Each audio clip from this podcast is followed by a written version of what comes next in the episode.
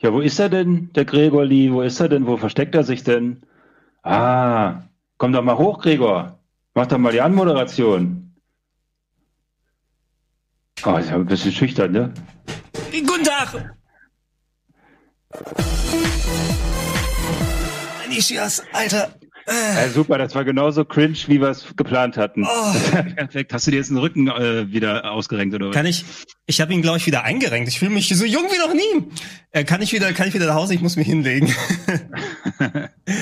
äh, schönen Ja. guten Tag, dass ihr da draußen da seid. Äh, schönen guten Tag, Micha. Ja, wir Äh, sind nur zu zweit heute, ne? Das ist ein bisschen doof gelaufen. Äh, aus internen ähm, äh, Quereleien heraus sind wir jetzt zu zweit und müssen das hier zu zweit rocken, ne? Ja, aber darf, dafür können wir ja umso mehr äh, von unserer der, der Liebe abbekommen, müssen wir nicht so sehr teilen. Ähm, was geht gleich los, Micha? Es ist ein ähm, letzte Woche angekündigter Stream zu äh, Cyberpunk, ne?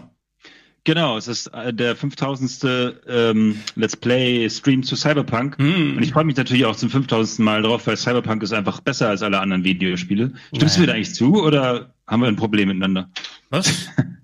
Ja, ein kleines Problem siehst das schon. auch so. Oder so. Also du kannst ja, also ich kann noch nicht sagen, ob es wirklich gut ist oder nicht. Ich war auch bei den ganzen Konferenzen mit dabei.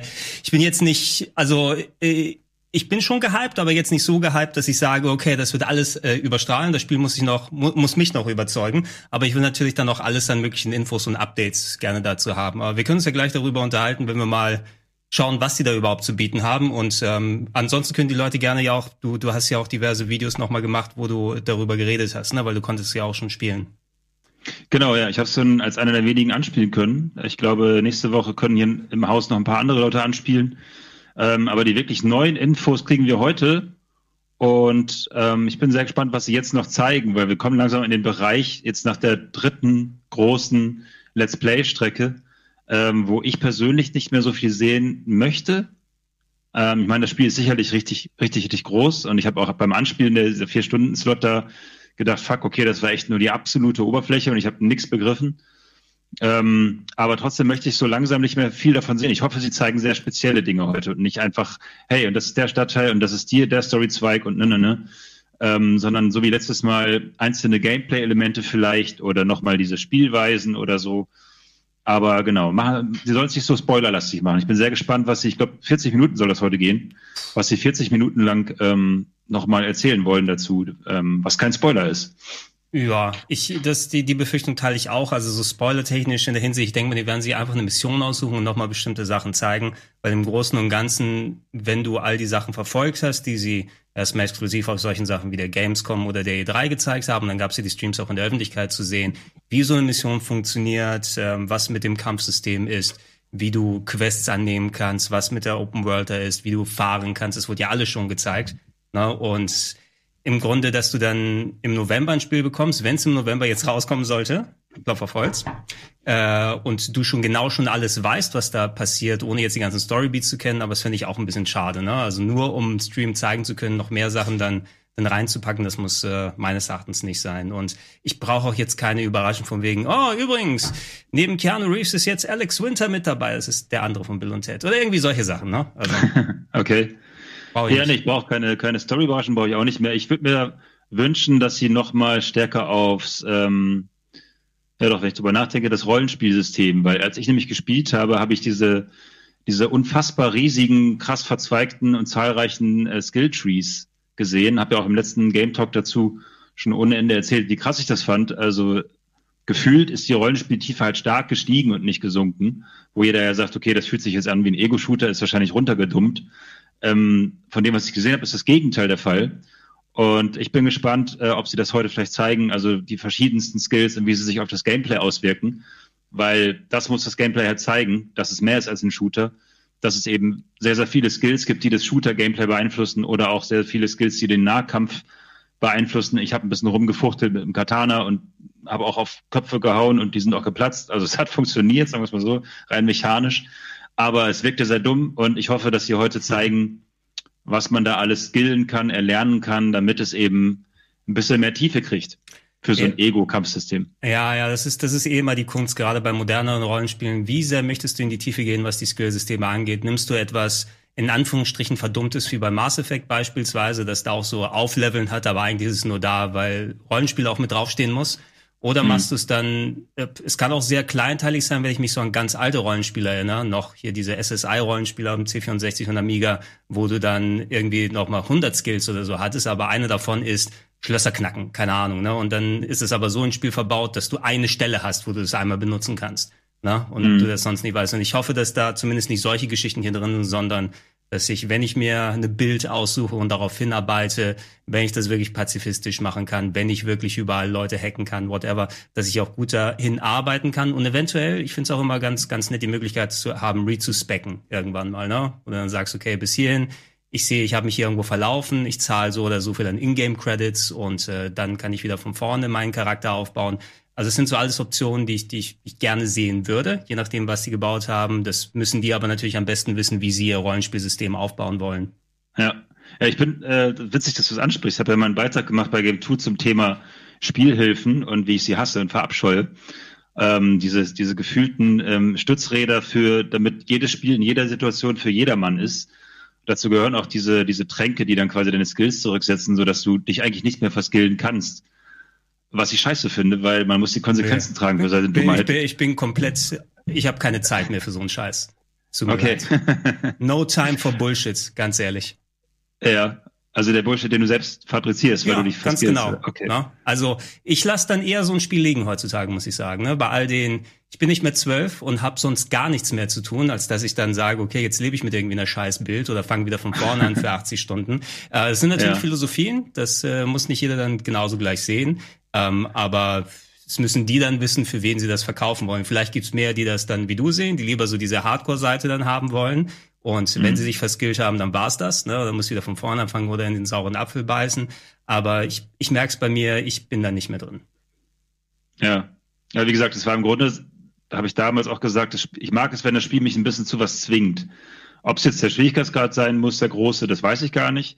Aber wenn ein Spiel, sagen wir mal, ein bisschen starrer ist, ich mag diese flexiblen Spiele nicht, wo man alles selber einstellen kann, oh, wie, ähm, wie leveln die Gegner mit oder wie, äh, wie, wie detailliert ist die Map, äh, was wird mir alles an Hilfen angezeigt und sie dieses, dass man ein Spiel so absolut maßschneidern kann für jedermann, das ist so, als hätten die Entwickler keine Ehre. Aber ja, ich weiß, das ist halt so, das ist so ein Diskussionspunkt gewesen auch, weil ich ver verstehe natürlich, dass man das komplett anders sehen kann.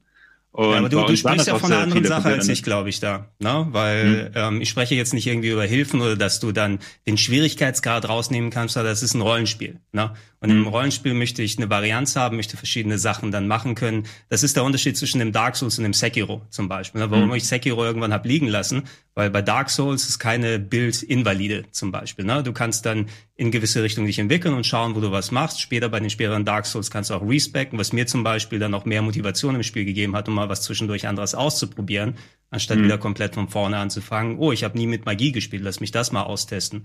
Und das macht ja. so ein bisschen das Rollenspiel dann bei mir aus, dass ich diese Option habe wenn dann so ein Stolperstein drin ist, dass ich nach 60 Stunden das Gefühl habe, ich muss wieder von vorne anfangen, weil ich am Anfang gar nicht absehen konnte, oh, wenn ich mich hier entwickle, den Skill brauche ich am Ende gar nicht, ähm, dann ist es für mich heute ein demotivierender Faktor in diesem speziellen Fall. Aber das heißt nicht, dass ich dann Pipifax-Spiele haben möchte, wo du dir die Regler alle komplett runterdrehen kannst. Deshalb bin ich aber mhm. auch kein Spielentwickler, sondern setze diese Maßstäbe an die Spielentwickler an, dass die äh, mich vernünftig abholen möchten. Also Genau, um mal kurz den Bogen zu schlagen, weil das haben wir echt zu Tode diskutiert, diese, diese Geschichte. Und da kann man natürlich, gibt es ganz viele Pros und Kontras für beide Seiten.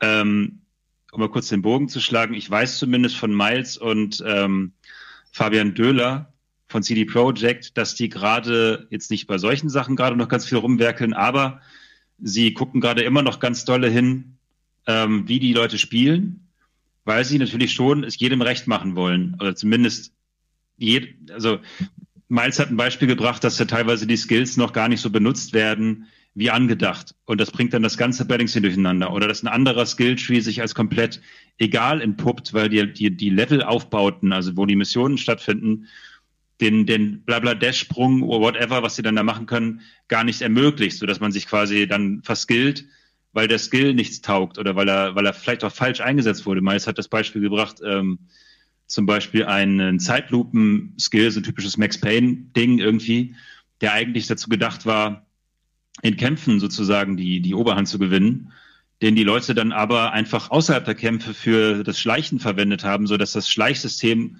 komplett herausforderungslos war und komplett ausgehebelt wurde dadurch. Ähm, und da mussten sie nochmal ran. Also die haben so viele Skills und so viele Spielweisen. Ähm, und es soll ja jede Spielweise Spaß machen können, auch, die du dir aussuchst und wie du den Charakter skillst. Und da müssen sie halt ewig noch balancen. Und ich bin äh, sehr froh darüber, dass sie es so oft verschoben haben, weil genau das macht für mich ein Spiel kaputt, wenn ich dann merke, oh, warte mal, jetzt habe ich hier den Schlag mit dem Nahkampfskill B und damit kann ich eigentlich überall durchrennen und kann das Spiel aushebeln so. Ähm, und ich glaube, da haben die mächtig zu tun gerade. Ich sage sag dir trotzdem was, für die Normalsterblichen wie uns äh, wird das noch der Fall sein, dass die solche Löcher gestopft haben. Du wirst innerhalb vom ersten Tag komplette Speedruns sehen können, wo das Spiel zerpflückt wurde mit allen Skills und so weiter. Ja. Ähm, weil da, aber wenn, wenn du so viele Angriffsfläche bietest, das kannst du natürlich nach und nach mit Patches am Balancing noch was machen. Hier drei Sekunden haben wir noch. Ähm, aber da können wir ja gleich reden. Vielleicht sind wir ja ein paar neue Erkenntnisse jetzt erstmal. Jo. Bin ein bisschen aufgeregt. You don't believe in no fate. Every day digging the grave. Stepping up stays. City of dreams, city of Hello and welcome to episode two of Night City Wire. This is the show from us at CD Projekt Red, where we talk about all things Cyberpunk 2077. In today's episode, we're going to be deep diving into Life Pass and showing you a brand new gameplay video, as well as having a chat to Philip from our Quest team. Then we're going behind the scenes and taking a look at how Refused are bringing the band Samurai to life. And then we're showing you another new gameplay video and having a chat to Pavel, our senior gameplay designer, about just some of the tools of destruction that will be at your disposal in Night City. So let's get started. Street Kid, Nomad, or Corpo? Which will you pick first?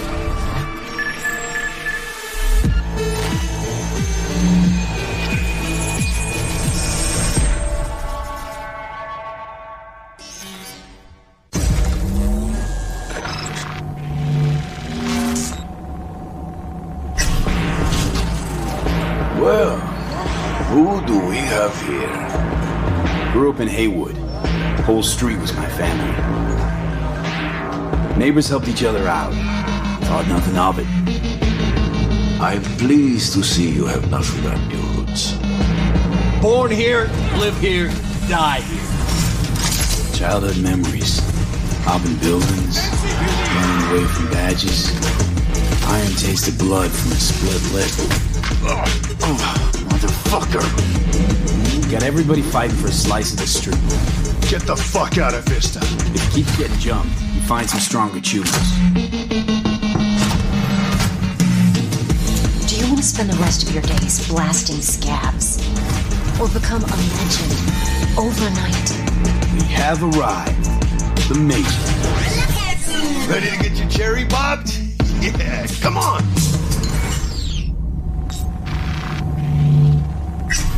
My childhood? Let's see. Racing my bobber for the first time through the hills? Oh, and uh, first kiss in the middle of a synth cornfield. We nomads choose who to make our family. And choice forges strong bonds and a higher duty that stands solid as an old oak. My family's in pieces. That's why I'm headed for Night City. Makes you an outcast among outcasts. Miss this, you know? Camaraderie. I know. I saw it in your heart the first time we met. You Know what I always liked about nomads? Your taste, no, hunger for freedom. Not easy to come by in that City. Corpse got their grubby claws and everything.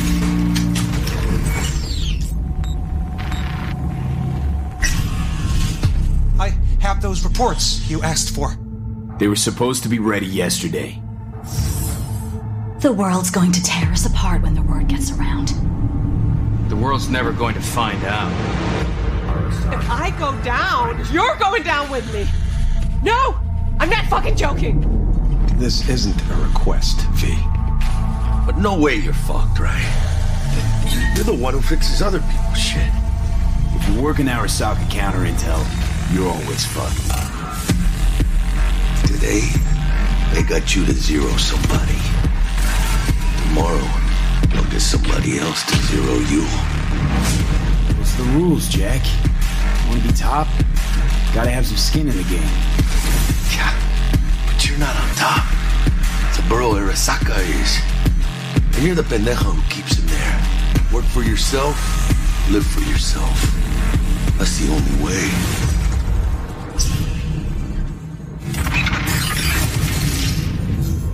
Sollen das jetzt so die Startpunkte sein? Ne?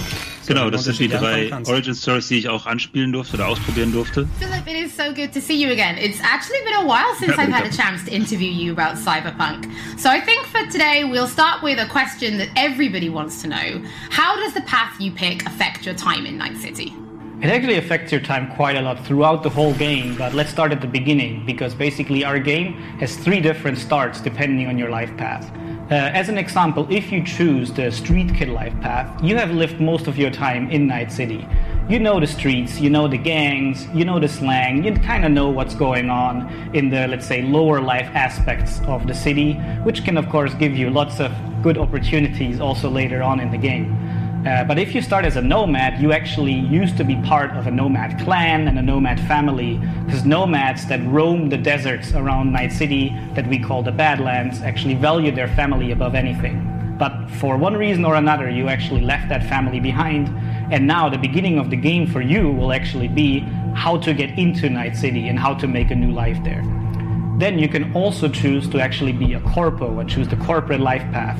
And that basically means that you're not at home in the streets of Night City or in the deserts of the Badlands, but actually inside a boardroom because you rose the corporate ladder of the Arasaka Corporation, which basically gives you the ability to sometimes, you know, read between the lines, read people when they're trying to do business, which of course can give you many nice opportunities later on. So this isn't just about the start of the game. Can you maybe help people understand how this translates into the gameplay?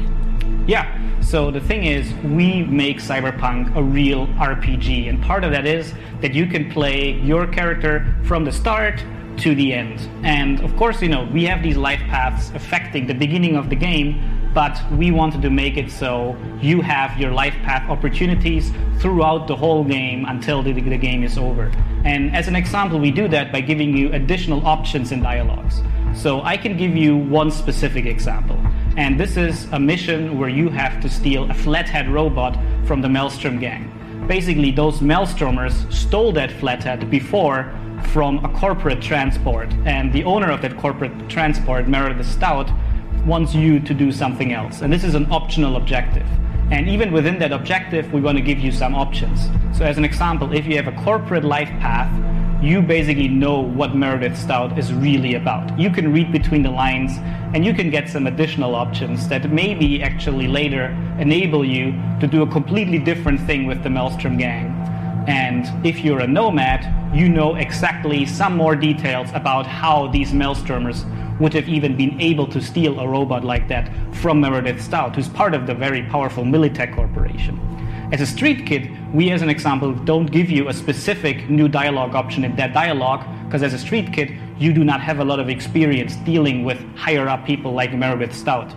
But we want to give you additional options that fit your life path very well. So later, when you actually talk to the Maelstrom gang, one member of the gang offers you some illegal substance, but as a street kid, you actually know what this is about. You can talk some shop with him, and that might actually make that character like you a little bit more. So, Philip, I do have a couple of extra questions for you based on the video we just saw. And the first is about nomads. So, the nomad life path, this starts in a place called the Badlands. Is this somewhere you get to visit even if you don't pick nomad to start with? Uh, yes, absolutely. So the thing is, Night City is surrounded by this huge landscape that we call the Badlands, and you can go there whenever you want. So, as an example, if you actually do play the Nomad life path at the start and you are in the Badlands, you can even see Night City on the horizon. And we want to give you the option later in the game, if you want, you can just take your car and drive out of the city. You can go there whenever you want. Thing is, you might not want to because the Badlands can be a pretty dangerous place at first because time has not been very kind to the Badlands. There have been many wars in the past. There's global warming. So most people that do live out there don't really have another choice about it or are nomads that love this life and are all about it and are very battle hardened. We, of course, also want to tell their stories because we want to tell many, many different stories throughout the cyberpunk genre, which means that you will also find missions that lead you out in the Badlands or where you deal with the people living there. So, Philip, can you tell us a little bit more about the character, Padre? He's the guy we see giving his business card to Street Kid V in the video. Who is this man? Yeah, so Padre is actually one of the fixers in Night City. And fixers are people that work as intermediaries. So if someone who has a lot of money needs a problem solved, they go to a fixer. And a fixer then finds people who can solve that problem. And these people are people like you, the cyberpunks. Fixers are very territorial. So Padre specifically works from Haywood, which is where you as a street kid grew up in, so you already know him. You might have already seen another one of our fixers who is called Dexter Deshawn, and he works in a different part of the city. So, specifically, Padre, you might know him as a street kid, but even if you played other life paths, you might sooner or later meet him because he's operating in Haywood, which is a pretty big place with many good jobs. So, if you want to make some cash there, you will sooner or later deal with Padre. Philip, thank you so much for joining us. Now, on my first playthrough, pretty sure I'm going to be picking Nomad, but for those watching, we would love to know what you'll be picking. So have a think about it and send us a tweet. Don't forget that later in this episode, we're going to be showing you another new gameplay video and having a chat to Pavel, our senior gameplay designer, about just some of the tools of destruction that will be at your disposal in Night City. But before that, let's talk about music. Because music plays a huge part in bringing Night City to life. ein. Und zwar diese Origin Stories ähm, waren schon sehr cool, als ich angespielt habe und tatsächlich hat sich in den Dialogen bemerkbar gemacht. Ähm, ich hatte auch schon aufgrund meiner Nomad-Herkunft und Corporate habe ich gespielt. Verschiedene Gesprächsoptionen, äh, die mehr oder weniger einem Boni für den Verlauf der Mission gewähren. Ähm, was aber jetzt hier auch wieder nicht angesprochen wurde, ist, glaube ich, zumindest nicht gehört zu haben, äh, hat das Einfluss auf die Main Story, auf quasi auf die großen Story-Zweige. Kann, äh, ist quasi deine Herkunft auch bestimmend für, naja, letzten Endes das Ende des Spiels, den Ausgang der Main Story. Oder sind das mehr oder weniger eine Art von Dialogskills in erster Linie und ähm, kleine Vorteile in Situationen? Das Ja. fände ich noch interessant. Ähm, das, haben, das lassen sie noch im, im, im Dunkeln, aber das finde ich auch gut.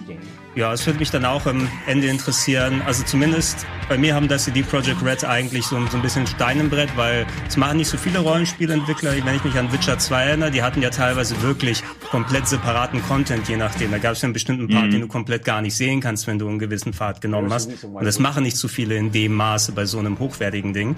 Ähm, und äh, eventuell werden sich hier nochmal extra auf die, auf die Varianz achten. Äh, wie lange ähm, hast du denn gespielt, bis das äh, sozusagen wieder auf Fahrt gekommen ist, diese Origin Stories? Oder hast du die nur spielen können und dann musstest du zur nächsten, ohne dass du quasi bei einem Punkt angekommen bist?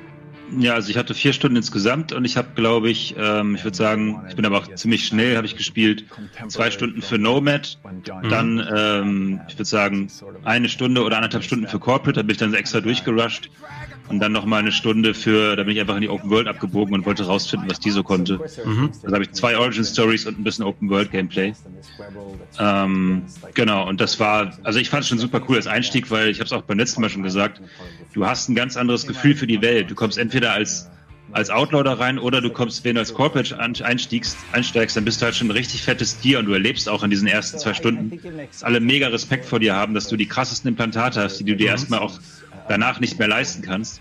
Und du äh, verlierst dann aus Gründen, die ich jetzt nicht spoilern will, verlierst du dann eben diese Implantate wieder und landest quasi wieder bei Null. Ähm, Wegen der Metroids. ja, genau. Und äh, das ist quasi, das ist quasi dann der Unterschied. Du, du hast schon mal die, die Macht der Konzerne kennengelernt, weil das ist tatsächlich auch storymäßig die Überschrift. Die Konzerne sind hier sozusagen der Boss der Stadt. Narasaka, dabei bist du dann angestellt als Corporate, ähm, ist halt der allerfetteste Konzern, soweit ich weiß. Und da warst du dann auch richtiges Tier. Und wahrscheinlich wirst du selbst am Ende des Spiels nicht mal mehr so gut sein wie am Anfang beim Arasaka-Konzern, dass du da noch angestellt gestellt warst. Mhm. Das fand ich schon cool. Und Nomads, das sind quasi, stellst dir vor wie Texaner, äh, bisschen Hinterwäldler, meets leicht verstrahlt. und äh, ja, so, so eine Mischung. Aber ich bin da auch nicht rumgefahren in Badlands, weil ich fand sie zugegebenermaßen nicht besonders attraktiv, weil das, was du da gesehen hast, ne, das ist halt eine braune Steppe. Mehr muss es ja auch nicht sein, aber da verstecken sich vielleicht ein paar Quests, aber ich glaube, das Highlight ist schon die Stadt. Gut, ähm, ja, können wir auch gleich zum Stream wieder rübergehen. Ich bin tatsächlich auf die Badlands mit am meisten gespannt, weil die meisten Spiele in der Art wirklich nicht so viel leider in die Open World reinpacken oder zumindest da in die Umgebung. Ähm, und ich Mhm. hoffe, dass das mehr ist, außer du fährst mal kurz raus und findest irgendwo einen Racetrack. Mhm. Also es ist auf jeden Fall technisch gesehen, glaube ich, der kleinere Teil als die Stadt. Ne? Es ist eher, ich schätze mal eher so ein Ring um die Stadt drumherum und ähm, ähm, schon wichtig, aber nicht so wichtig wie die Stadt sozusagen. Das da bin ich mir ziemlich sicher. Ähm, kurz zu Band hier, kann ich, bevor wir wieder reinspringen. Das war mal früher meine Lieblingsband, so rund um die 2000er rum waren Refused mal richtig meine Hardcore-Helden. Die haben damals mit Shape of Punk to Come haben die damals ein, äh, das Album überhaupt abgeliefert. Ist jetzt ein bisschen Nerd-Talk, aber ähm, ich habe die geliebt damals, war auch schon auf Konzerten und so, die sind fantastisch. Und jetzt die Mucke, die sie zuletzt gemacht haben, fand ich leider gar nicht mehr geil. Waren auch nicht mehr die Originalmitglieder in 100 zu 100 Prozent. Ähm, und dass sie jetzt hier mitmachen, hat mich deswegen dann auch nicht so gefreut, wie es vielleicht das vor 20 Jahren getan hätte. Vielleicht nehmen sie ihre Classics hierfür oder so. Nee, leider nicht, leider nicht. Sie haben da ihre eigene Mucke. Können wir mal kurz reinhören. This character that's a character of the game also is, is me, like when I'm singing it. So it makes sense. But yeah, it's, it's a bit different to have someone telling you exactly how to enunciate things because I'm not used to usually people just like give me a thumbs up and then like you know you, you think the things like the rhythm and you think about the pitch and you think about all these things but then someone comes in and like that word sounded weird. I'm like what? No it's that's how I sing. But so it's, it's been a very uh, yeah a bit painful at times but it's all right See it is soon, I'm chipping in. Roll the bones, I'm chipping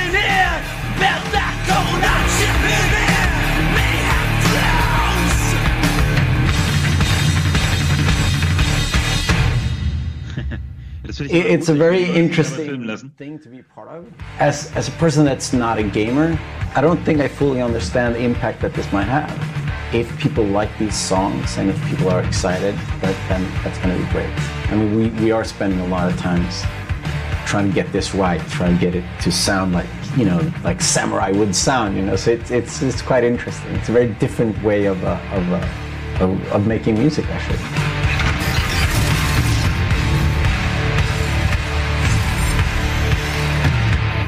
Dass Gitarre wieder in ist in der Zukunft, ne? Three Samurai tracks available on streaming services. Chipping stellenweise sehr, sehr altmodisch, ne? Wenn du dir die Autos anguckst, das sieht ja alles eher aus wie, keine Ahnung, wie bei der Bill Cosby Show, als es in der Zukunft teilweise. Hat ganz klar 1977. diesen 80s-Look so, ne? Check it out once the show is over. Don't forget that if you're tuning in late or if you just want to watch anything again, we will be uploading everything to our channel soon. Next up, Pavel and I are going to introduce you to some creative ways that you can solve problems in Night City.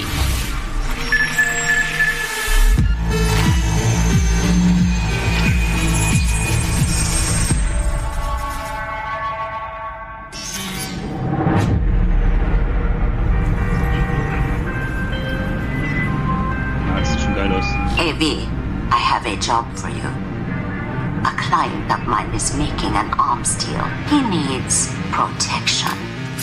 It could get hot, very hot. The gun dealers on Maelstrom. Alas, nothing ever transpires as planned with them. You better gear up for this.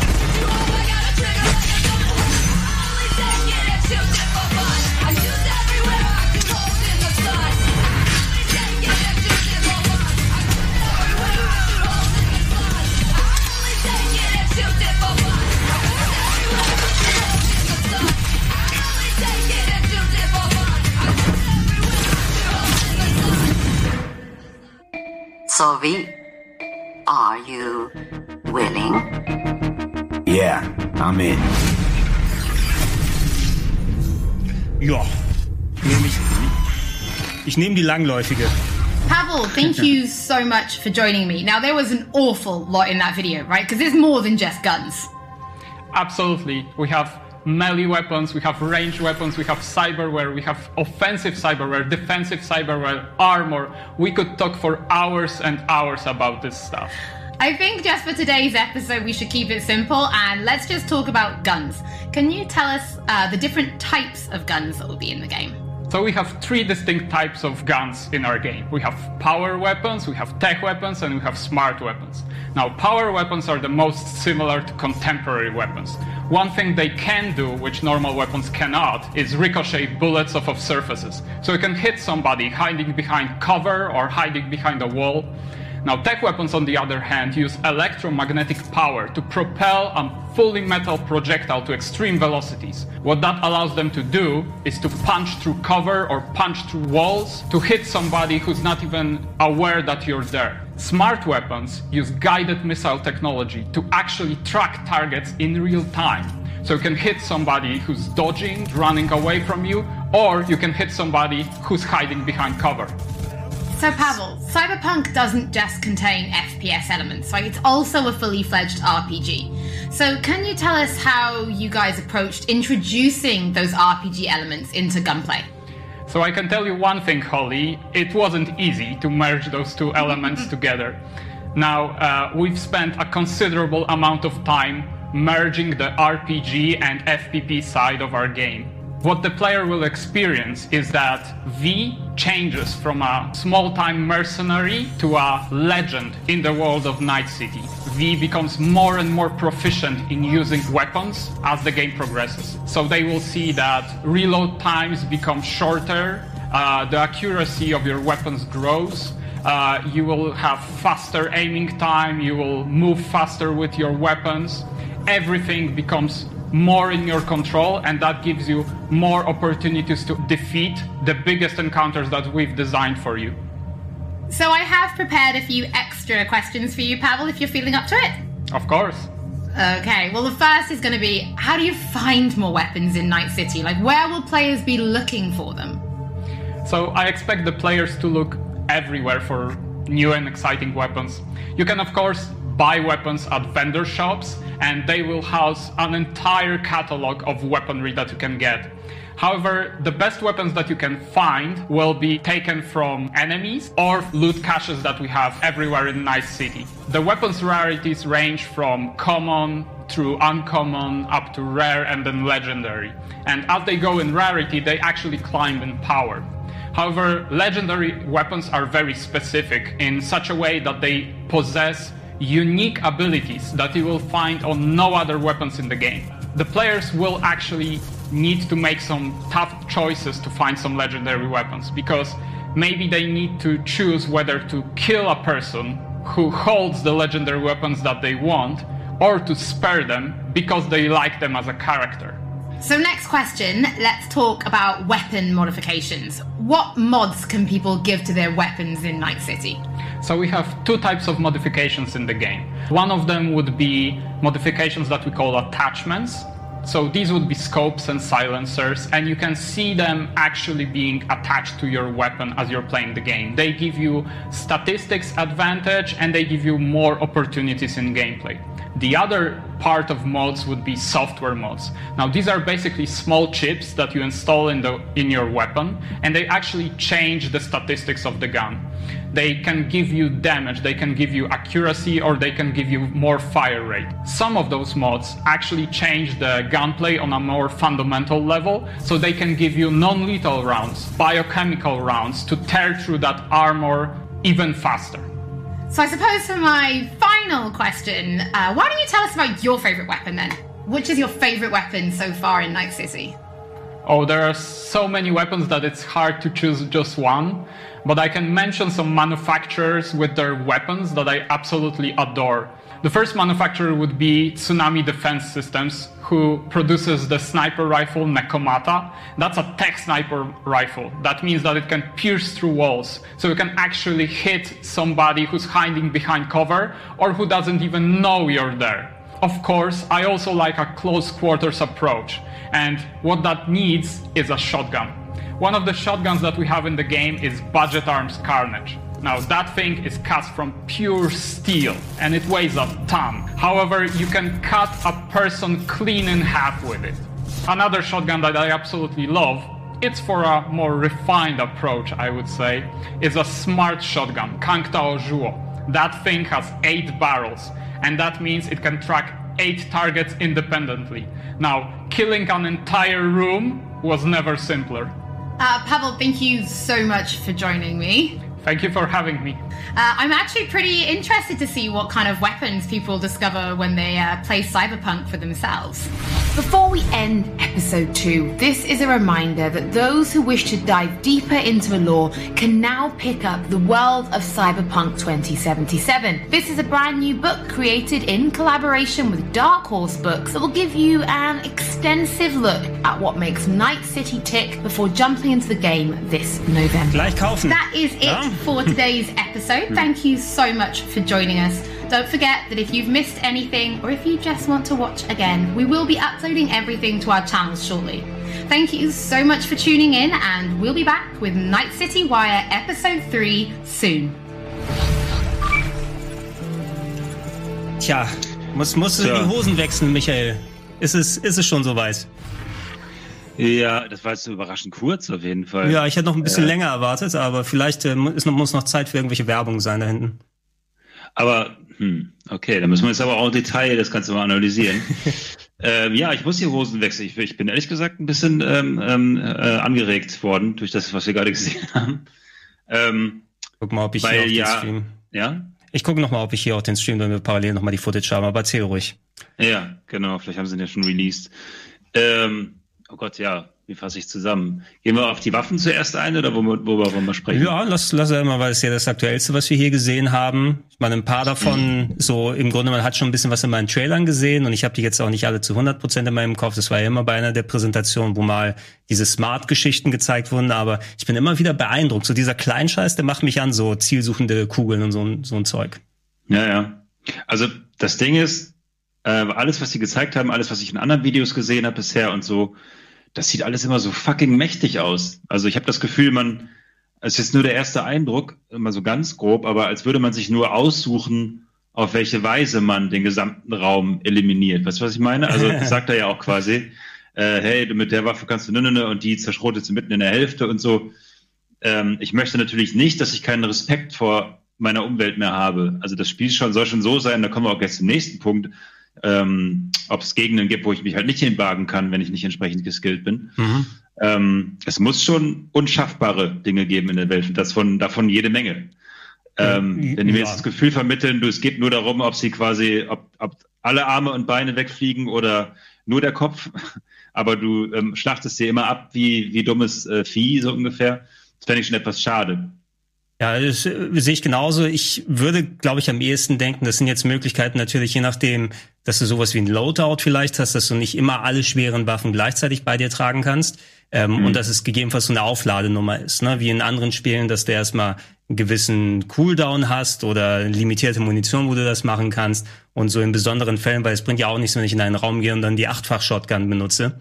Ähm, und die dann komplett geräumt wird, aber dann mu- muss ich ja gar keine anderen ähm, Herangehensweisen machen. Also ich denke mal, die haben einfach die, die coolen Optionen alle jetzt hinten dran gezeigt.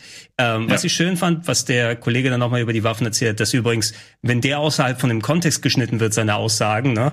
It was never so easy to kill a room in one go. Ja, ja, ja, das war etwas, ja, das stimmt Da muss, schon. da muss, da muss er, glaube ich, ein bisschen aufpassen. Allerdings, ähm, für mich so ein bisschen Shotgun. Ne? Shotgun ist immer so mit äh, das Wichtigste bei so einem Shooter- oder Shooterartigen Game. Ähm, mhm. So, ähm, weiß nicht, wenn du's bei, wie du es bei solchen Spielen siehst. Shotgun haben ja die meisten solcher Spiele. Das ist ja immer so die mhm. eine Waffe, worauf man sich einigen kann. Und das ist ja die schöne, die, wo man nicht so speziell zielen muss, die aber immer schön Durchschlagskraft hat. Und ja. wenn die sich wirklich gut anfühlt zum Spielen, wenn du dann sagst, okay, ja, ich freue mich mit der hier zu ballern, dann hat ein Spiel was richtig gemacht. Und ich hoffe, dass Cyberpunk in die Richtung hingeht, weil ich glaube, das letzte, wo ich gefühlt habe, das hat eine richtig coole Shotgun, war tatsächlich Rage 2, wo der Rest des Spiels mhm. nicht ganz so krass war. Aber die Shotgun war cool. Ja, Rage 2 war ja quasi die, die, die Shooter-Mechanik war ja von It Software komplett. Mhm. Und äh, Avalanche hat ja quasi nur die, die Open World drumherum gebaut, so wie ich es verstanden habe. Die haben sich auf jeden Fall, zumindest haben sie sich sehr viel Rat geholt von den äh, Doom-Leuten. Äh, mhm. Äh, und das hat sich auch genauso angefühlt, als hättest du quasi das Doom-Gunplay in einer offenen Welt, nur dass die offene Welt leider kacke war. ja, ähm, leider. Aber ansonsten war es hat schon Spaß gemacht, da zu ballern. Und ich gebe dir auch recht mit der Shotgun, die muss natürlich einen Wumms haben. Aber wie ist es, wenn man als Entwickler eben nicht die eine Shotgun baut oder meinetwegen die zwei, die doppelläufige noch, sondern eben die 50 Shotguns bis hin zu, Sie haben ja gerade gesagt, du findest ja Legendary ne, ne, ne, mit Special Fähigkeiten nochmal. Ähm, es gibt tausend verschiedene Arten und du musst ja theoretisch, wenn du sagst, ich habe mich jetzt auf Shotgun spezialisiert, ähm, du musst da ja ständig welche von finden. Und sind die alle so geil? Sind die alle so cool gemacht? Wahrscheinlich fühlen sie sich vom, vom Trefferfeedback alle recht ähnlich an, nur dass sie eben die Kampfweise bestimmen. Ne? Schnelleres ähm, ähm, Laden.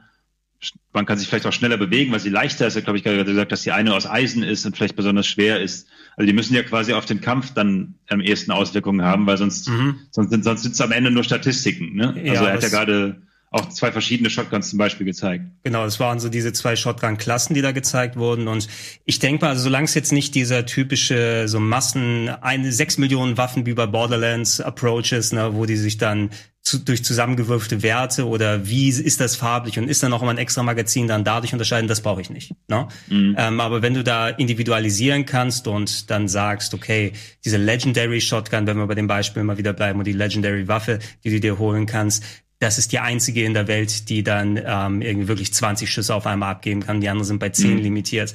Solche Geschichten könnte ich mir am ehesten noch vorstellen. Der Part ist mal wieder schnell hier vorbei. Ich spule noch mal hier wieder zurück mit dem Ingame. ja, so viel war es gar nicht, ne?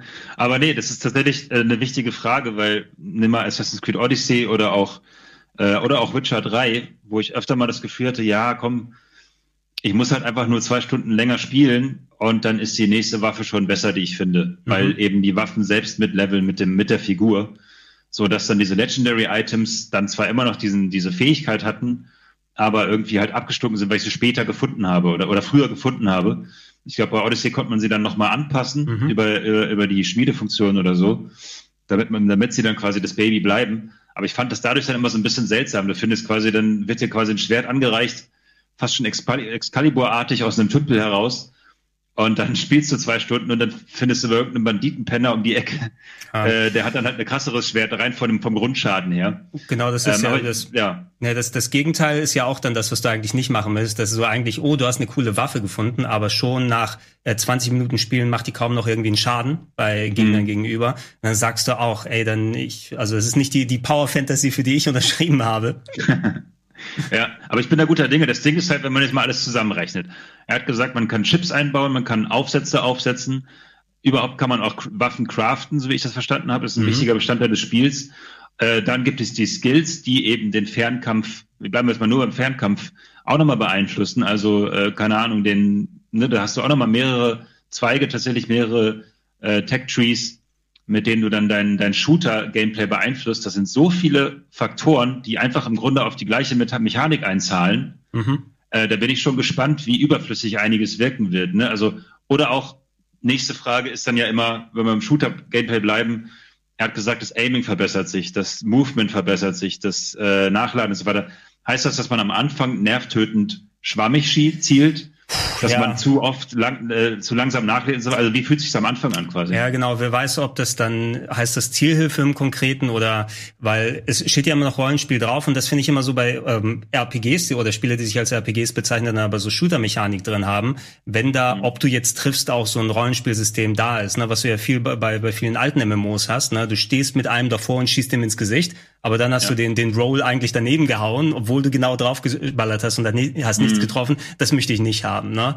Ich könnte mir maximal vorstellen, dass vielleicht wirklich du dann so, so leichte Assists zuge bekommst oder dass da eine Möglichkeit, dass da irgendwas abgewehrt wird oder deflected oder keine Ahnung, dass die Mhm. sehr filigran versuchen, damit zu arbeiten, weil es sind auch sehr, sehr ähm, es kann sehr, sehr kleinteilig werden, eben ob sich die Waffe noch gut anfühlt. Und wenn ich auch, wenn ich das Gefühl habe, dass ich bewusst eingeschränkt werde am Anfang, ähm, der hat ja auch zu dieser, das, da sind wir wieder bei der Shotgun gesagt, die eine soll ja so mächtig schwer sein. Ne? Mhm. Stell dir mal vor, das ist vielleicht wie so bei einem Killzone, wo du auf einmal dann noch so mal extra Delay in der Steuerung hast, damit es sich gewichtiger anfühlt. Das brauche ich nicht. Mhm. Aber ich fand auf jeden Fall schon alle Waffen, die ich gesehen habe, waren sehr schön designt, sehr einzigartig. Es wäre natürlich krass, wenn du, also damit steht und fällt es auch für mich auch. Dann muss die Waffe auch für mich auch gar keine besonderen Skills jetzt mit sich bringen. Wenn sie einfach saucool aussieht und vielleicht noch einen speziellen Sound hat, der mich irgendwie kickt, dann freue ich mich schon genug. Ne? Äh, wenn es jetzt quasi, wie du schon gesagt hast, im Grunde die gleiche Waffe ist, nur der Griff ist rot. Mhm. Ähm, dann ist die Frage, wie viel, genau, wie viel Nuancen gibt es eigentlich optische?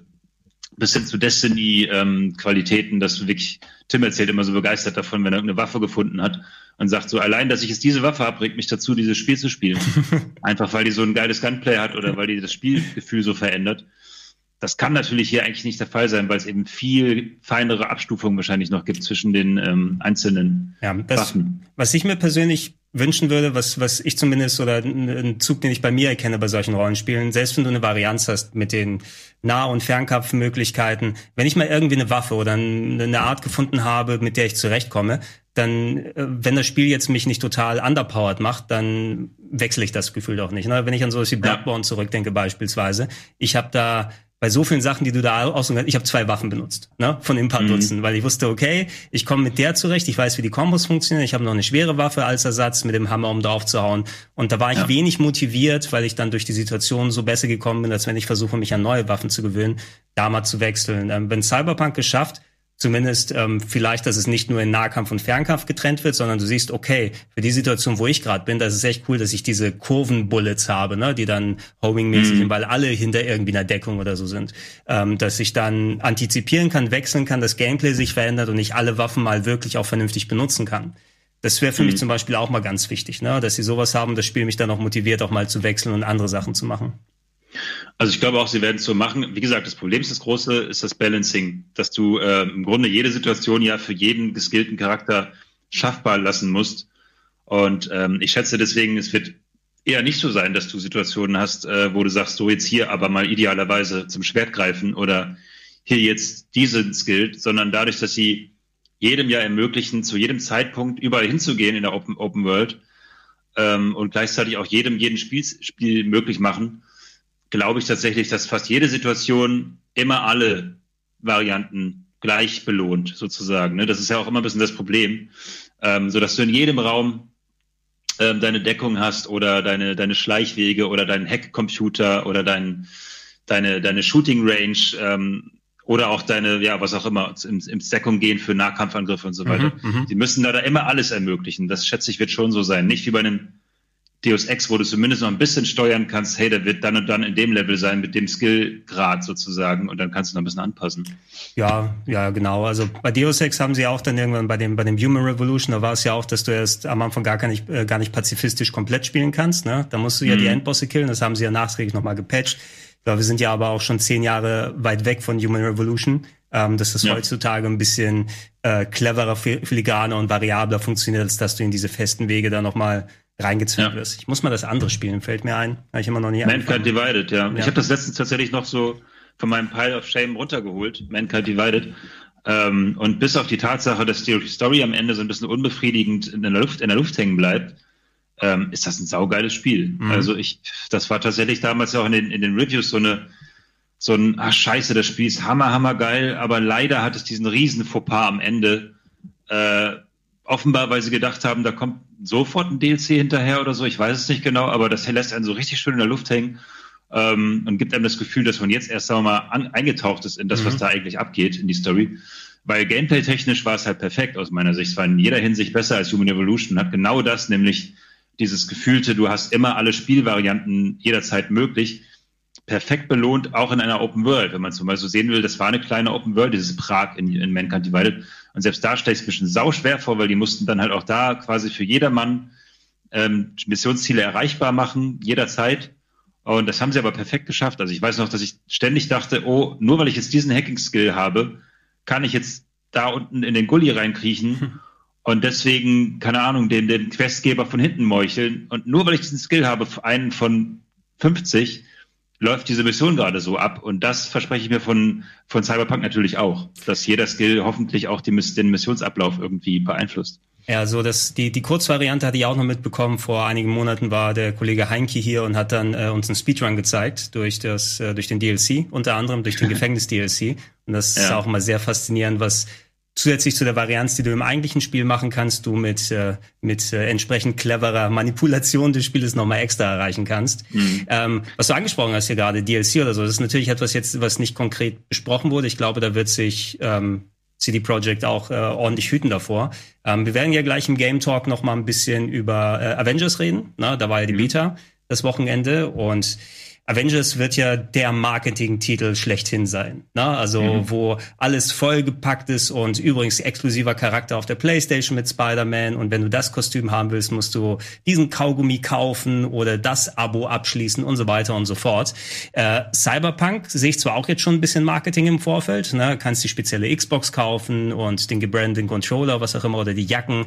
Keine Ahnung, was da sein wird. Was ich nicht hoffen würde, es bietet sich natürlich an, dass so der große Titel, auf den alle warten, Übrigens, ne, du kriegst hier einen exklusiven Part, der nur auf einer Plattform da ist. Oder ähm, oh, um da weiterzukommen, musst du erstmal den DLC holen, der später kommt und so. Ich hoffe, dass da ein bisschen, also dass, dass sich da dezent zurückgehalten wird, dass nicht alles nur in Marketing dann aufgeht wie bei Nein, gar nicht. Also CD Projekt ist ja, glaube ich, deswegen mit beliebt geworden, weil sie immer so tun. Nee, sie tun nicht nur so. Sie sind auch tatsächlich so die, die unsere Kumpels, die unser Lieblingsspiel entwickeln für uns ähm, und ich glaube, dieses, dieses ähm, ähm, Gutmenschen-Image, nenne ich es jetzt mal, ähm, das, das wollen die auch nicht verlieren. Also die tun alles dafür, kündigen mit, mit Tweets schon im Vorfeld an, dass es, dass es das nicht geben wird, dass alle Inhalte mit drin sein werden, dass falls es ähm, nee, dass es keine Microtransactions gibt und so weiter. Also das ist total wichtig für die Firmenpolitik von CD Projekt. Insofern glaube ich, da wird in der Hinsicht gar nichts kommen. Und auch jetzt marketingmäßig setzen die ja voll auf diese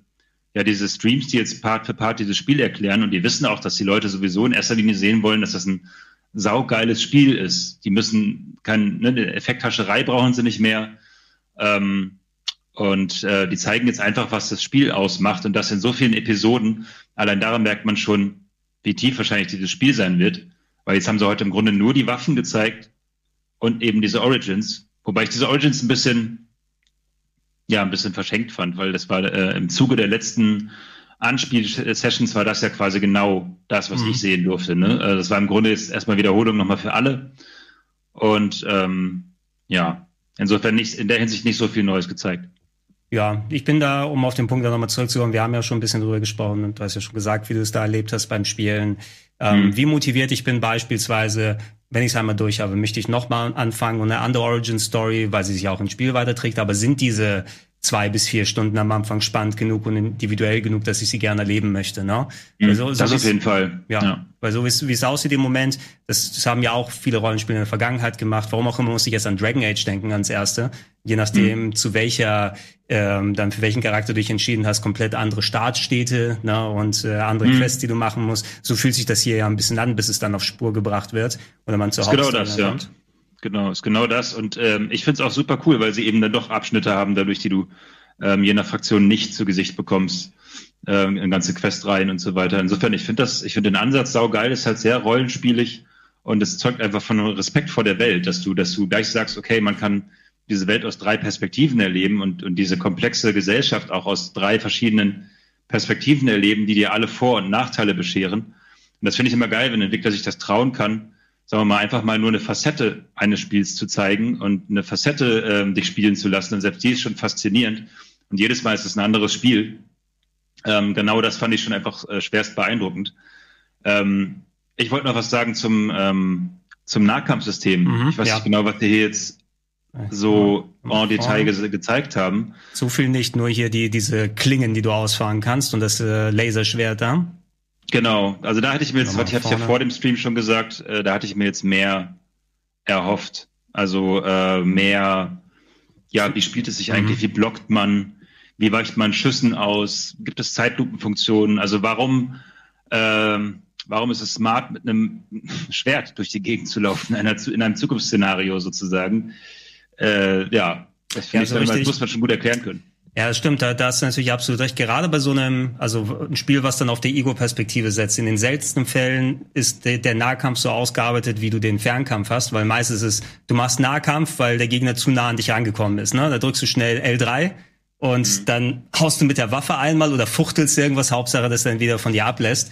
Und da würde ich auch hoffen, dass sie sich ein bisschen was anderes ausgedacht haben. Ich erwarte jetzt kein so tiefes ähm, Nahkampfsystem mit vernünftig blocken, kontern, außer vor allem, weil du aus der Ego-Perspektive dann auch irgendwann wahnsinnig wirst. Ne, ich hatte Ja. vor, vor langer Zeit mal, da gab es so, so einen ähm, Ego-Brawler auf der ganz alten Xbox namens Breakdown von Namco Bandai. Und der hatte zwar so Shooter-Elemente, aber du hast dann irgendwie so Roundhouse-Kicks und Überkopf-Flash-Kicks aus der Ego-Perspektive gemacht. Und mir ist da teilweise schlecht geworden, weil du da so rumgejodelt bist die ganze Zeit. Ja. Na, ähm, wenn sie, wenn sie das hier cool machen und du dann Optionen hast, dass es nicht nur ein Finisher ist, mit dem du am Ende hingehst, sondern hier, wie sie es hier zeigen Ja. mit dem Schwert, dann, dass nicht nur gefuchtelt wird, dann gerne. Ja. Ja, genau. Es muss halt irgendwie Sinn machen, dass man so nah rankommt plötzlich an die Leute, weil ich im wahrsten Sinne des Wortes sollen die ja kein Schwertfutter sein, sondern ich finde das dann immer cool, ja, okay, wir sind hier in der Zukunft und die Leute hier sind fix und die haben super krasse Waffen, haben sie eben gerade gezeigt. Warum soll, sollte jemand so dumm sein, mich quasi mit dem Schwert an ihn rankommen zu lassen? Und da muss es dann irgendwelche ja, Erklärungen für geben, superschnelle Dashes oder, oder Adrenalin, Zeitlupen-Geschichten und so weiter, die einem das erklären, dass man das jetzt schafft sozusagen. Und ich persönlich fände es dann auch cool, wenn die erzwungenermaßen mit den Nahkampfangriffen zusammenhängen, ähm, damit man auch das Gefühl hat, okay, das ist jetzt meine Spielweise, die ich mir erskillt habe und nicht, ähm, ich kann das jetzt auch mit Schrotflinten machen, so dass es dann wieder egal ist. A la Rage, wo man ja zum Beispiel auch ähm, mega viel Dashen und Movement dazu bekommen hat, aber eben trotzdem eine Schrotflinte in der Hand, hatte. Und das Mhm, war hat dann mhm. quasi ultra übermächtig gemacht. Ja, vielleicht, vielleicht irgendwie so eine Art Kombinationsattacken können es sein, ne? dass du irgendwie mit einer Waffe bestimmte Bereiche, also na, jetzt nicht so wie bei, bei Doom Eternal oder so, wo du einen Gegner erst wirklich killen kannst, wenn du oben die kleine Antenne von weit weg abballerst, aber das Mhm. irgendwie so in der Kombination funktioniert, weil wenn du nur Nahkampf von vorne machst, dass das gar keinen Effekt hat, aber wenn du entsprechend mal die Deckung aufgeballert hast, dass du damit schneller finishen kannst, als wenn du den jetzt mit fünf Schüssen nochmal beackerst. Solche Kombinationsgeschichten können. Ne? Und ich, ich gebe mal jetzt die äh, Voraussage ab, ähm, es wird einen Enterhaken geben. Ja? Es wird hier die, Scor die es wird die Scorpion-Masche geben. Come over here! Na? Ja, das wird es auf jeden Fall geben. Und ja, das, das Movement ist sowieso noch so eine Frage. Ne? Also wie, wie ähm, vertikal ist das eigentlich? Ich habe dich die ganze Zeit gefragt, okay, da sind überall Häuser, da sind überall Hochhäuser. Kann ich da theoretisch mit meinen Skills sie nicht nur als Kulisse betrachten, sondern sie auch als Kletteroption? Mhm. Kann ich da quasi wie ein Spider-Man durch die Stadt schwingen oder sowas? Ich glaube es ja fast nicht, weil ähm, allein das Movement durch die Stadt, glaube ich, super, super schwer war zu realisieren für die Entwickler durch die, durch die, durch das World Streaming, dass das nicht ruckelt. Mhm, wenn ja. du dich da einfach mal eben durchschwingen kannst, wie Spider-Man oder, oder Co., ähm, da, dann brennt dir die Xbox aber, äh, oder die, auch die PS4, aber rucki zucki durch, so. Ja, ich glaube, ich glaube, du wirst dann dieses typische haben, wenn du dann in gewissen Stockwerken bist, braucht ja seine Zeit zum Streamen, zum Laden, springst aus dem Fenster raus, äh, wird kurz schwarz, wirst wieder dann oben rausgeworfen, ne? Dass du dann nicht dann Ja. sagen kannst, irgendwie die Kämpfe mitbenutzen. Wobei ich mir vorstellen kann, dass es gewisse Ecken gibt, okay, du hast hier so irgendwie Autofriedhöfe oder sowas gesehen, dass zumindest irgendwo es mal ein bisschen vertikaler sein, außer nur Häuserdächer, ne? Mhm. Also das, was von einem Häuserdach springt, hat ja jedes Spiel mittlerweile, kann man Ja. sagen, aber wenn es vielleicht mal ein bisschen höher ist oder stell dir mal vor, irgendwie du bist da auf so, so einem äh, Gerüst von einem Hochhaus, ne? Und das ist dann einer Mhm. der Level, wo dann die Leute zwischen den Balken immer hin und her springen oder sowas. Ne? Sowas kannst du bestimmt auch in, in limitierter Fassung dann für so, für so, einen, für so eine Instanz dann machen. Hm. Ja, es, es ärgert mich auch, als ich gespielt habe, war dann wenig Zeit, um genau das auszuprobieren. Ich wollte eigentlich mal so rausfinden, sind da jetzt überall nur Missionen in den Straßen, die man anfangen kann und dann wirst du quasi eine Mission getriggert. Ähm, so war es dann nämlich bei mir. Oder kann ich auch wirklich, naja, mich in den Gebäuden der Stadt sozusagen frei bewegen? Kann ich ähm, Dinge entdecken, indem ich vertikal nach oben versuche zu kommen? Ähm, weil ich bin in erster Linie mit dem Auto durchgefahren, alle GTA, Mhm. hatte das Gefühl, dass die meisten Häuser ähm, dann doch Kulisse sind. Das wird sich noch rausstellen, wie viele Häuser man betreten kann am Ende. Ähm, und dass eben gerade diese hohen Häuser, die man da überall sieht, diese, diese fetten Wolkenkratzer sozusagen, ähm, die werden wahrscheinlich ganz selten nur begehbar sein. Die werden wahrscheinlich schon in erster Linie Kulisse sein. Wenn das, wenn man da rein könnte, das fände ich immer, das finde ich immer faszinierend. Und dann halt diese Momente, du stehst oben auf irgendeinem Mhm. Gebäude lässt den Blick schweifen und so weiter. Aber das ist halt alles, alles dieses GTA-Gameplay. Und da glaube ich nicht ganz dran, dass sie das hinkriegen. Ja, Weil dann müsstest du auch wieder runterspringen können vielleicht und äh, whatever. Also ja, damit da müsste es ein richtiges Open World Spiel sein und kein RPG. Also bei die die Qualität jetzt hier alleine, was sie äh, zum Beispiel von den Badlands gezeigt haben. Ne? Wenn du jetzt mhm. andere Open-World-Spiele nimmst, nimmst einen Mad Max von vor ein paar Jahren oder ganz mhm. low-budgetiger, sowas Vergleichbares wie Fist of the North Star, was ich vor ein paar Jahren auf der PS4 gespielt habe. Das sieht hier aus wie sieben Konsolengenerationen weiter. Also mhm. bei dem technischen Aufwand, da kannst du kein, keine GTA-Offenheit erwarten. Äh, ich weiß auch nicht, wie lange sich sowas halten würde, wenn zum Beispiel du hast so ein riesiges Hochhaus, ne? Und dann könntest du in jedes Stockwerk hochfahren oder theoretisch jede Wohnung öffnen oder sowas. Das, das äh, Beispiel vor vielen Jahren war mal Shenmue 2 auf dem Dreamcast. Da haben sie mhm. ähm, diese ähm, Kowloon nachgebaut, diese Slumstadt, die in Hongkong früher gewesen ist. Kennst du aus den ganzen alten Filmen mit den Hochhäusern. Ähm, und ja. da konntest du tatsächlich in alle Gebäude rein und konntest hochfahren, in jedes Stockwerk, konntest die Tür aufmachen, jeder Raum war individualisiert, nur da war eben nichts. Ne? Ja. Also bist du reingegangen, war hier, da war mal im Bett, lag mal eine Zeitung auf dem Boden oder sowas. Es ist faszinierend, abseits von der Story zu sehen, dass da überhaupt solche Sachen existieren, aber waren noch keine Menschen, limitiert natürlich, irgendwo muss ja dann die Grenze gezogen werden. Ähm, hm. Das ist dann wahrscheinlich was Spannendes, was du erstmal machst und guckst, scheiße, ich kann jetzt in jede Tür rein und da was gucken, aber dass da auch irgendwas selbst Easter Egg-mäßiges oder halbwegs Interessantes drin wäre, dann würden wir das Spiel wahrscheinlich in, in 40 Jahren nicht mehr sehen. Ja, das stimmt. Also ich schätze auch, das wird ein bisschen zurückgefahren werden. Ähm, ich habe das Gefühl, also sie haben jetzt zumindest haben sie gesagt, dass die Stadt ist kleiner als bei Witcher 3. Also das kann von der Karte gar nicht mithalten mit Witcher 3 und das fand ich gut, mhm. weil sie natürlich im nächsten Satz gesagt haben, eben weil sie in die Vertikale bauen müssen. Und du dann natürlich auch mehr Dinge in der Vertikalen entdecken kannst als bei Witcher, wo du eigentlich nur über Hügel über Hügel geritten bist. Ähm, insofern erhoffe ich mir schon, dass sie es geschafft haben, diese verkleinerte Stadt von der man ja auch schon Karten gesehen hat, doch relativ detailliert auszuarbeiten und dann eben doch zumindest, sagen wir mal, in jedem vierten Gebäude oder so, dass dann da irgendein Punker sitzt und der muss nur einen Satz sagen, ey, verpiss dich, das ist meine Bude oder so, oder hier hast du das Gewehr plus 1000 oder so, ich weiß nicht. Mhm. Ähm, es würde mir tatsächlich schon reichen, weil ich finde es faszinierend. Es ist der ewige Traum. Es ist das, was man Star Citizen vorwerfen wird, noch in zehn Jahren. Ähm, Bevor es, es rauskommt, meinst du? Ewige Traum, dass man, ja, dass man halt eine vollwertige Stadt hat, die die begehbar ist. Ich kann mich noch erinnern, zum Beispiel selbst Baldur's Gate 2 damals, vor fünf Milliarden Jahren, 2001 war es, glaube ich, ähm, hat damals schon, glaube ich, die meisten Räume, es waren noch 2D halt, aber man konnte da reingehen. Das waren halt alles die gleichen Assets dann so, aber das waren halt dann äh, Bauernhaus 1 bis 10 quasi, die man betreten hat, oder Stadthaus, sonst was. Aber dass dann in, in Stadthaus 11 plötzlich ein krasser Magier war, der gesagt hat, fuck, was machst du denn hier, Alter? Soll ich dir irgendwie einen Feuerball in die Fresse schmeißen?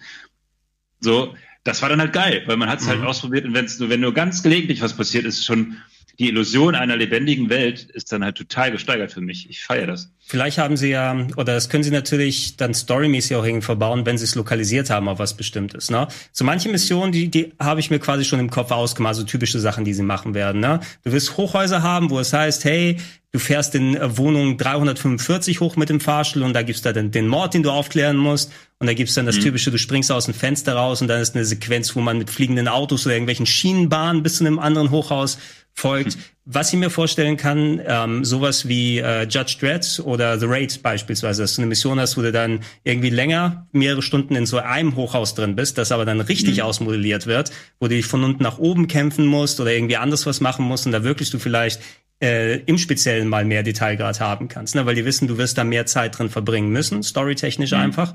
Und da hast du auf einmal deine komplett eigenen Gesellschaften und Kleinigkeiten und vielleicht auch das, was du gerne da entdecken möchtest. Wenn sie versuchen, ja. wenn sie, wenn sie sowas ähm, geschickt verbauen können, dass es, dass du nicht äh, hier dahinter die Magie siehst, ne? wenn du dann die, die Polygonwand aufmachst, dann äh, haben mhm. sie, glaube ich, was Gutes da im Köcheln. Also genau, also letzten Endes, was ich gerade als meinen Traum beschrieben habe, muss natürlich zurückstehen hinter der Qualität der Story. Also wenn ich es merke, die haben da alles reingebuttert und die Quest ist dann nicht mehr so geil oder, oder die Nebenquest nicht mehr so ausgefeilt, das wäre natürlich scheiße. Aber da weiß ich zum Beispiel, dass es cool wird. Ich habe ja mehrere Nebenquests angespielt, auch völlig beliebig, also die waren nicht vorgegeben. Mhm. Ähm, konnte ja auch frei in der offenen Stadt rumfahren und alles, was ich ausprobiert habe, war geil. So, es gab nichts Schlechtes und ich hätte ja was Schlechtes finden können. Ich glaube, Döler hat gesagt, äh, dass man doch nur einen abgesteckten Bereich befahren konnte. Das habe ich aber gar nicht gemerkt, weil der schon so groß war. Mhm. Aber in diesem Bereich war sofort selbst die kleinste Pillepalle Nebenquest mit irgendeiner Frau, die so einen Markt beobachten sollte Und dann ihr hat ihr Dezernat, glaube ich, oh, ich weiß gar nicht mehr, wie das, wie das war, hat sie, glaube ich, ähm, wollte sie abziehen und sie wusste nichts davon oder so, weil sie in Gefahr war, irgendwie aufgeflogen war oder so ein Kram. Und dann musste man die irgendwie erreichen und dann konnte man da schon entweder die Kameras hacken, um ihr Apartment ausfindig zu machen, oder man konnte die, die Marktplatzbewohner befragen, ob sie eine Frau bemerkt hätten, die hinter irgendeinem Vorhang sitzt und sie beobachtet oder so. Äh, oder man konnte eben mit roher Gewalt einfach sagen, so ich breche jetzt hier durch die Apartments durch, wenn man die Körperkraft hatte und den Skill dafür. Bam, bam, bam, ein paar Türen aufgebrochen. Oh, da ist sie ja. Ähm, also allein diese, diese bescheuerte Nebenquest war A cool eingebettet in die Landschaft, ähm, weil das irgendwie, das, das gehörte dahin. Das war einfach nicht, das war nicht nur Haus X und da war dann Person Y, die irgendwas gemacht hat, sondern irgendwie passte das alles zusammen. Die Leute, die da saßen, wie die da gelebt haben und so. Und ihre Quest war dann halt an diesen Ort eingebettet. Und man konnte die Quest eben auf, ja, auf zig verschiedene Varianten lösen, obwohl es nur so eine bescheuerte Nebenquest war, die nicht, ich glaube, es war nicht mal eine der großen Nebenquests, sondern es war eine der kleinen Nebenquests. Es gibt ja auch noch verschiedene Größenordnungen. Mhm, die, aller, die allerkleinsten Nebenquests sind beispielsweise diese Kopfgeldjäger-Quests, die man ständig kriegt. Ähm, aber selbst die haben meistens noch einen Kniff. Das kennt man ja noch vom Witcher, wo man dann halt, äh, keine Ahnung, oh, Werwolf X terrorisiert statt sonst was. Und dann ging man da hin und dann hat der Werwolf eigentlich ihn ganz lieber und irgendwer hat ihn aufgehetzt oder so, keine mhm. Ahnung. Äh, so einen Kniff gab es immer und auch das war da schon der Fall. Insofern, da bin ich guter Dinge. Ähm, und das ist jetzt die Hauptsache, dass sie diese Stadt vollkleistern mit Geschichten. Ja, dass sie sich ja. nirgendwo kulissenhaft anfühlt, eben aufgrund der Stories und nicht auf dem, was ich eben gesagt habe, dass jedes Apartment begehbar ist. Da ist die Story schon immer noch wichtiger. Ja, das, aber das stimmt mich schon mal auf jeden Fall froh, also froher, entspannter, äh, wenn äh, du schon sagst, dass in den kleinen, gerade Nebenquests auch dann mehr Aufwand drin ist als so typisch. Du kommst ja bei fast jedem RPG zu dem Punkt, wenn dann die Nebenquests anfangen, an sich ist das schon cool, aber wenn du dann so diese austauschbaren Sachen hast, wo dann immer wieder ist, kill so viele von denen, sammel mir bitte das ein. Da sitzt irgendjemand und macht sich Aufwand und schreibt da den Text oder vertont ihn vielleicht auch so. Irgendwann komme ich bei den meisten RPGs zu dem Punkt, weil dass ich bei den Nebenquests, okay, klack, klack, klack, nimm's einfach an. Ne? Und ich schaue dann, ja. was ich da wegmachen muss. Und wenn Cyberpunk geschafft, mich durch solche Sachen, die du da ausgeführt hast, dazu zu bringen, selbst kleinere Quests, ne, die äh, zumindest ein bisschen Aufwand drin haben, dass die meine Konzentration haben, dass ich nicht nur das Gefühl habe, da eine Checkliste voll zu machen und damit ich dann möglichst wenig Zeit verschwende oder so, wenn ich mich darin fallen lassen kann. Das, äh, mhm. Die äh, Voraussetzungen sind jetzt schon sehr gut, also technisch, designmäßig und so weiter. Ähm, ich, ich sehe da auf jeden Fall viel, viel Potenzial und jetzt haben wir wieder die Sänger da. ja, zur Musik kann ich auch noch was sagen. Also nur ganz kurz zu den Quests, die, die haben alle feste Levels, fand ich auch wieder gut, das habe ich letztes Mal schon erzählt. Das heißt, du siehst genau, ähm, willst du dich an eine schwere Quest ranwagen oder mhm. nicht. Da steht halt dann drüber Level 25 und wenn du Level 5 bist, sollst du es lieber nicht machen. Und ähm, das andere habe ich vergessen, was ich sagen wollte. Genau, zur Musik. Ähm, das ist mir auch so aufgefallen bei dem Spiel. Die hat so einen wahnsinnig hohen Stellenwert. Ich habe selten ein Spiel erlebt, wo Musik so einen hohen Stellenwert hatte, weil einfach alle, also nicht nur als Begleitmusik, wie man es so aus Spielen kennt, die so Atmo, Pluckern und bla bla bla haben, sondern ähm, die Menschen hören auch alle Mucke. Also du hast mhm. das Gefühl, jeder zweite Typ hat einen Ghetto Blaster da dabei oder jeder hört im Auto Musik, haben ihren Radiosender an. Du hast deinen Radiosender im Auto, die, den du halt GTA-mäßig durchswitchen kannst. Ähm, das ist alles irgendwie, das passt so rein und das hat auch immer so dieses Agro-Techno, ich weiß gar nicht, wie ich es beschreiben soll, so wie der Main-Haupt-Soundtrack, äh, den man auch schon kennt, ist so dieses ähm, aggressive, technologische sozusagen. Das ist, das läuft da meistens und das passte irgendwie immer genau an die Orte, an denen ich war. Und dadurch wirkte sich mein, äh, mein, mein Gameplay fühlte sich an wie so ein Videoclip, obwohl es dann mhm. Open World war. Ähm, normalerweise hast du da viele Leerpassagen, wo einfach nichts ist und wo auch nichts erklingt und so. Und als ich gezockt habe, lag aber auch an der fetten Bassbox, auf der ich drauf saß, ähm, da war, da war halt immer, da ging immer was ab, so musikalisch. Insofern, wenn ich jetzt einen Radiosender habe, wo dann unter anderem Reviews dabei ist, ich glaube, Sie haben hier gesagt, dass es sogar eine bekannte Band im Spiel gibt, die dann auch thematisiert wird, nämlich diese Samurai, bla. Ähm, das wäre schon geil. Musik ist, Musik ist gut. Ja, also je, je mehr, umso besser und, und ähm, vor allem um die Stimmung dann, dann zu äh, befeuern. Du wirst es, mhm. denke ich mal, sowieso, bei dir ist ja klar PC-Version, ne? Auf ja, PC in Ruhe genau. spielen. Ich überlege dadurch, dass sie es so weit nach hinten gepackt haben. Also ich habe jetzt jetzt Mittelklasse Grafikkarte bei mir drin. Was ist es eine 2060 RTX, glaube ich. Mhm. Ähm, kann man schon mal machen. Ich überlege fast, ob es also es müsste ja parallel jetzt mit Xbox zumindest rauskommen oder der neuen oder die haben jetzt noch kein Datum genannt. Oder mhm. wenn es wenn es eine Woche später mit der Xbox kommt, warte ich eine Woche später, um das mal schön in 4K zu Hause auf dem Fernseher zu zocken Weil da würde ich schon ja. gerne das Maximum rausholen. Ich hole mir jetzt keine neue Grafikkarte für. Nee, würde ich auch noch nicht machen. Man muss abwarten, wie schnell die 380 Ti ist, die jetzt bald kommt. Ähm, die ist ja gerüchteweise deutlich Quantensprung schneller als die 280 Ti, die gerade das Flaggschiff ist. Insofern, wer weiß, vielleicht läuft es dann da halt mit 200 Frames und 4K und whatever. Glaube ich aber auch nicht. Ähm, ansonsten kannst du auf jeden Fall die PS5 oder Series X Version abwarten. Ich denke mal, die wird auf jeden Fall exakt so schick sein wie die PC-Version. Alles andere wäre enttäuschend. Ich sehe schon, ähm, ich, ich krieg dann, ich krieg dann wahrscheinlich zum Testen die Xbox One S Version dann oder so und muss dann in ja. 640 x 480 spielen. Holy ja. shit. Naja, was soll's. Äh, genau, ganz und die eigentliche ähm, Next-Gen-Version kommt ja sowieso erst nächstes Jahr. Stimmt, ja, die wird ja, da wird ja nochmal an Texturen und anderen Sachen gebaut, meinen die ja parallel, mhm, ne? Genau. Also ich werde es auf jeden Fall so vorspielen, ich bin so ungeduldig. Ich ja, äh, ärgere, mich dann, ärgere mich dann zwar, aber dann spiele ich es halt in einem Jahr nochmal. Also ich denke mal, wenn es ein Spiel gibt, was man öfter durchspielen kann, dann wahrscheinlich dieses. Ach, die können, die können sich ja vielleicht auch nochmal was überlegen zwischendurch, denn wir können jetzt überhaupt noch nicht absehen, was bedeutet das für die Spieldauer? Hast du überhaupt richtig Wiederspielwerte außer die Anfangsstories? Das wird sich ja alles noch erstmal zeigen müssen. Was natürlich mhm. gemacht werden kann, das muss ja nicht nur ein grafisches, ein grafisches Upgrade sein für die Next-Gen-Konsolen und für die modernen PCs dann, das später rauskommt, sondern bei GTA war es ja, oder bei GTA 5 war es ja beispielsweise die Ego-Perspektive, die was Neues dazu gepackt hat. Vielleicht kommt ein Gameplay-Element dazu, vielleicht gibt es tatsächlich Substories, ein DLC, der gleich mit dazu released wird und schon hast du ein bisschen was anderes. Ne? Oder eine komplett neue Cyberklasse, die du werden kannst. Naja, das große Ding ist der Multiplayer, der noch kommen soll. Ne? Also das ja. hatten sie ja schon angekündigt. Der ist natürlich, das ist schon das große Ei, was sie noch im, im, im Nest liegen haben. Was dann, wenn der erste Hype abgeflaut ist, dann kommt das und das soll ja riesen, riesengroß. Also ich glaube, das ist dicker, als wir gerade denken das könnte ja nicht in Destiny-Regionen gehen, aber das, das ist, glaube ich, jetzt nicht einfach nur, äh, hier ist die Arena und baller, ballert aufeinander. Das ist jetzt nicht nur Deathmatch oder so. Ja, solange die einen vernünftigen Weg finden. Also mir, mir persönlich ist es scheißegal, das kann ich auch sagen. mm. Weil das, das, das Singleplayer-PG ist da das Wichtige. Aber für die Leute, die Bock haben, da sich dann mit ihren Cyberimplantaten wegzuhauen. Weil jetzt, jetzt kriege ich leichte Flashbacks. Kannst du dich noch an den Shadowrun-Shooter erinnern von vor vielen Jahren? Den Shadowrun Shooter. Nee. Auf, der, auf der Xbox 360. Äh, Microsoft hatte die, die Shadowrun-Lizenz eingekauft. Die haben tatsächlich einen Ego-Shooter daraus gemacht, einen Multiplayer-Ego-Shooter, was sich mhm. in einer Linie so ein bisschen anbietet, äh, weil du kannst die verschiedenen Klassen, du bist ein Schamane, du bist äh, ein Cyberdecker und wie die alle heißen, auf verschiedene Kampffähigkeiten ausweiten.